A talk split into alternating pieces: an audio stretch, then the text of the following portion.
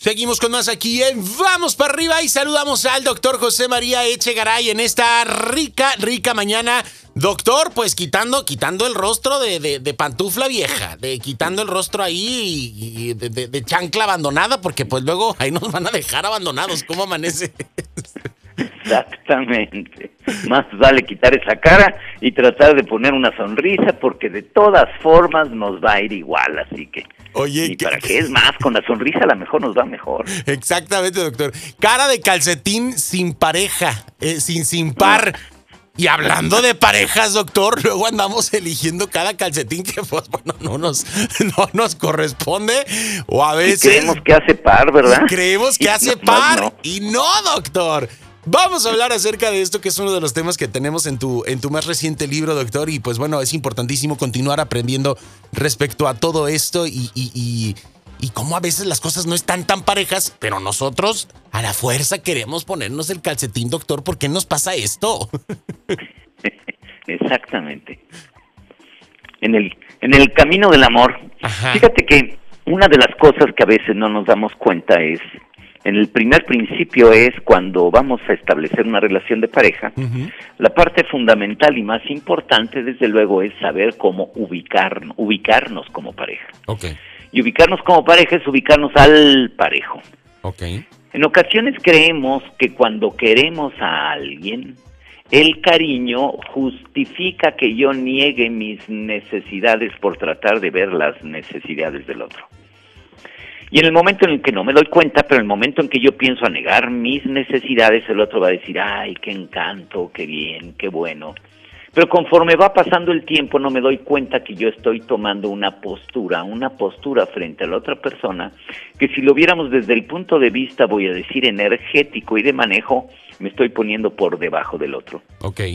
Yo niego mis necesidades, no digo lo que quiero, siento y pienso porque creo que mi deber en el amor es estar al pendiente y cuidar las emociones y los sentimientos del otro. Y no hay cosa más errónea. En el momento que una persona empieza a hacer esto y que no ve por sus propias necesidades, y no estoy diciendo que tendremos que tengamos que ser personas egocéntricas y que estamos nada más peleando por lo nuestro, porque esta es la parte interesante que queremos hablar hoy.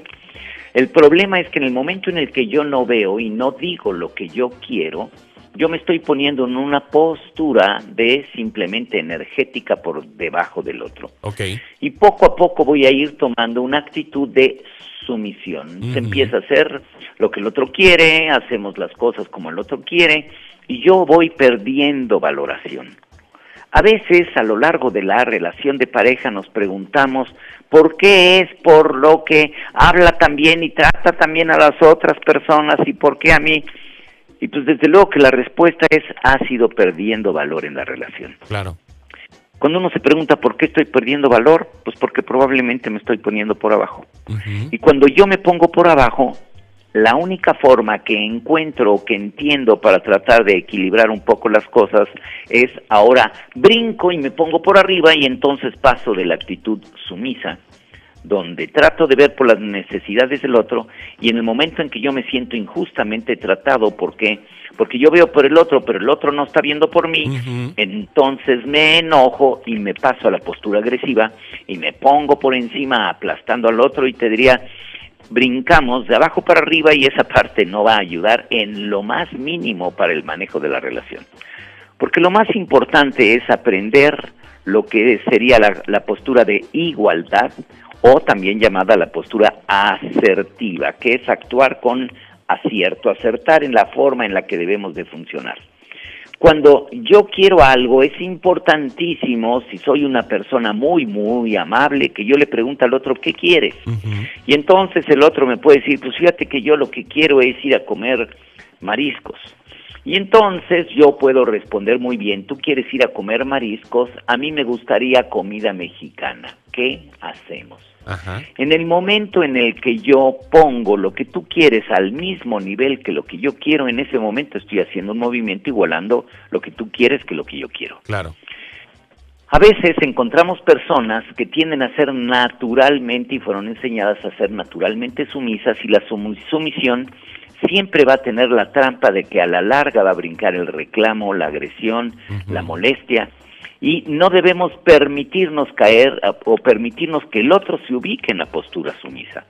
¿A dónde quieres ir a cenar? Y el otro dice donde tú quieras. Donde tú quieras, lo, que tú quieras, cuando, lo que lo que sea. Ay, no. Exactamente. Y entonces te enfilas, te enfilas a la misma taquería de siempre y dice, bueno, ¿qué? ¿No tienes otra idea? Pues no me dijiste que donde yo quisiera.